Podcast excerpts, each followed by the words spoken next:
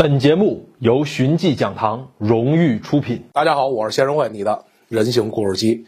最近啊，有一个特别火的电视剧，叫什么？那个 想不起来，那叫什么《山河月明》啊，是什么呀？这个今天来公司，这个里头据据说啊，有几个人看了，反正呢就 跟那聊，里头说什么什么，我听了一个词儿特逗啊，叫“大赦天下”。然后聊着聊着就问啊，这大赦天下什么事儿？这个你就知道他是这个给天下的犯人都放了，那是不是都放了呀？说实话啊，这个在太学，在我们单位啊，你要说看这种电视剧就容易被开除，你知道吧？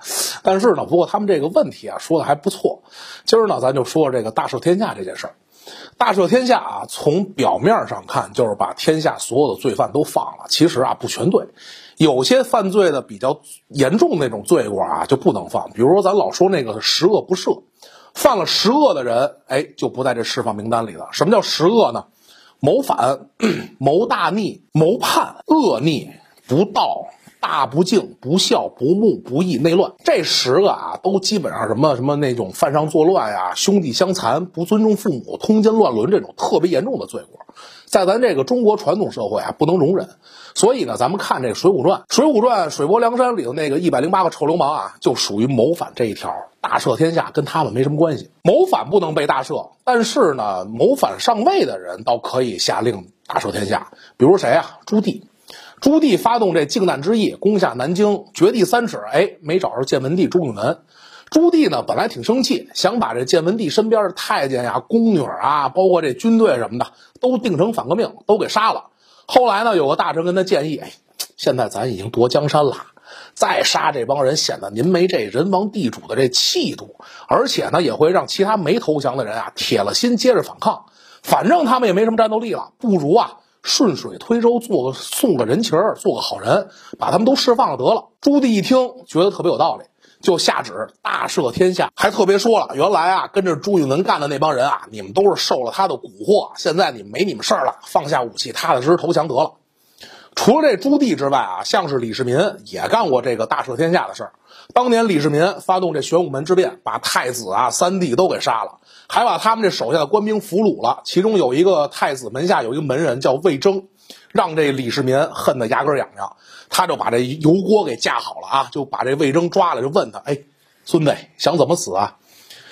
没想到魏征这人倍儿横。不怕死，还跟李世民说了啊！如果当年太子听了我的，今天啊，咱指不定谁下油锅呢。你要是用我，我肯定像忠于太子一样忠于您。李世民一听，觉得特别有道理，就把魏征给放了。这还没完，等他登基之后，下旨大赦天下，把之前啊跟着太子的人都给赦免了。大赦天下的实施过程啊，其实不是皇上一说上嘴皮碰下嘴皮就行了，特麻烦。每回大赦之前都要举行一个仪式，叫金鸡仪式。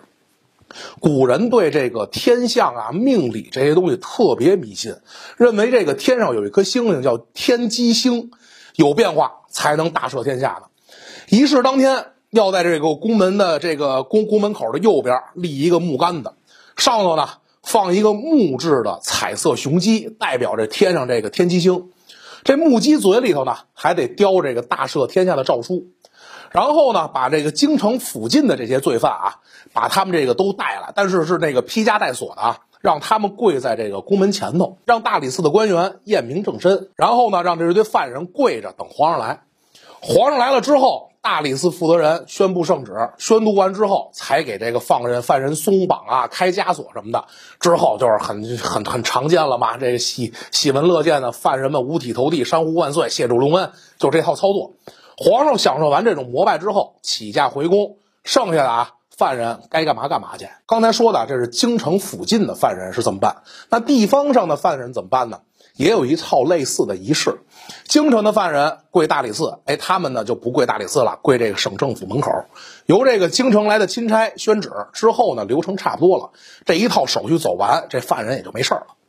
哎，这有人问了啊，这帮犯人不都是犯了罪的吗？他们既然犯了罪了，干嘛要提前释放他们呀？主要啊有以下几个方面的原因。首先来说啊，就是最常见的啊，那叫什么呀？冲喜。刚才咱说了，这古人啊都比较迷信。每当这皇家碰到什么喜事儿的时候，哎，就喜欢用这种方式讨个吉利。比如说这什么新帝登基啊、立太子啊，或者这个皇帝啊、皇后的整寿，五十岁、六十岁，再或者什么生了个皇子，公主嫁人了，发生这种事儿，那自然要普天同庆，表现出这个皇帝啊心系百姓，这胸怀非常宽广。之前说的这个朱棣和李世民，其实就属于这种情况。唐朝啊，干这种事儿干的特别多。有唐一代二百八十九年，一共大赦天下多少次呢？一百八十四次。平均每一年半就得来一次，尤其是这个唐中宗李显在位的时候啊，那他动不动就搞大赦，立了皇后要搞大赦，公主满月接着搞，公主一周了再来一回，恨不得这大狱里都没人了，皇上还得跟那大大赦天下呢。刚才说的是第一种情况，第二种情况呢，跟它有点类似，比如说啊，遇到天灾人祸了，哪儿发水了，闹蝗灾了，什么下流星雨了，这个时候也得大赦天下，这是为什么呢？因为从这个汉武帝时期，这董仲舒提出什么呀？天人感应、五德终始这套理论，认为皇上啊是老天爷的代言人。皇上干得好，哎，这老天爷啊普降祥瑞，凤凰麒麟遍地走；皇上干的不好呢，老天爷就得惩罚，下降个什么灾祸。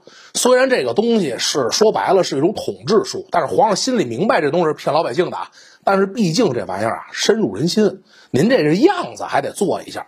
于是呢，在这天降灾祸的时候，除了下什么罪己诏之外，还得大赦天下，跟这老百姓说了：“哎，你看啊，我是个仁德的皇帝，是不是？现在我这个知错能改，以后呢日子就好过了。你们该种地种地，别想有的没的，还想起义什么的，千万别搞。”这种情况最多的啊是在两宋时期。两宋时期，一来这皇帝确实比较仁政，第二，第二呢，就是当时天下确实不是那么太平，老天爷经常下个灾祸，闹个蝗灾，发个洪水。咱今天都知道这是自然现象，当时人不知道啊。所以呢，这两宋三百一十九年时间，大赦天下二百零三次，也是一年半不到就来一回。除了这两点之外啊，更重要的一点是，统治者需要用这种办法呀，笼络人心。像是这个战火频发的年代，老百姓被这战乱弄得这个没饭辙了，到处爆发起义。统治者没招啊，为了表现自己的大度还有仁政，就会用这大赦天下的方法，哎，笼络人心。像是这个比较著名的这个三国两晋南北朝时期那段时期啊，平均不到一年就得大赦天下一次。司马衷更是夸张了，这傻哥们儿就是说那个何不食肉糜那傻哥们儿啊。在位十七年，大赦天下二十八次，甚至啊，一年之内七次大赦。战火频发的时期虽然有，但毕竟是少数。还有一种比较常态化的问题，在过去社会非常常见啊，就是小吏乱搞。中国传统社会里头，真正面对老百姓的根本就不是皇上，甚至不是那些基层官员，而是那些吏。现在话说就是什么事业编制啊，或者临时工。这帮人里头啊，那确实有那种人品极差的。他们呢，经常是杀良冒功，看谁不顺眼就抓谁，弄了不少这冤假错案。这卖炭翁都学过吧？里头就是这种情况，抢老头木炭的，就是底下办事那帮小吏。这帮人在底下作威作福，得罪不少百姓。这民间呢，那肯定是怨声载道，甚至有的地方爆发民变。为了缓解这种社会压力，皇上呢？只能用大赦天下这种办法，把那些罪行不是特重的犯人给放了，以此缓解压力。至少也得向老百姓表示：哎，这个错啊，跟我皇上没关系，都别造我的反，都是那底下那些临时工犯的错。这也是为什么在咱中国传统社会啊，老百姓普遍认为这皇上是好皇上，错都是执行人的问题。大赦天下这件事儿啊，归根结底就是维护王朝统治的一个手段。要我说，属于什么呀？叫扬汤止沸。每次出了事儿，就用这种方式糊弄一下，而不是找这个社会动乱的根本原因。那甭管怎么干，也不能彻底解决问题。社会动荡的根源啊，其实还是在皇帝他自己身上。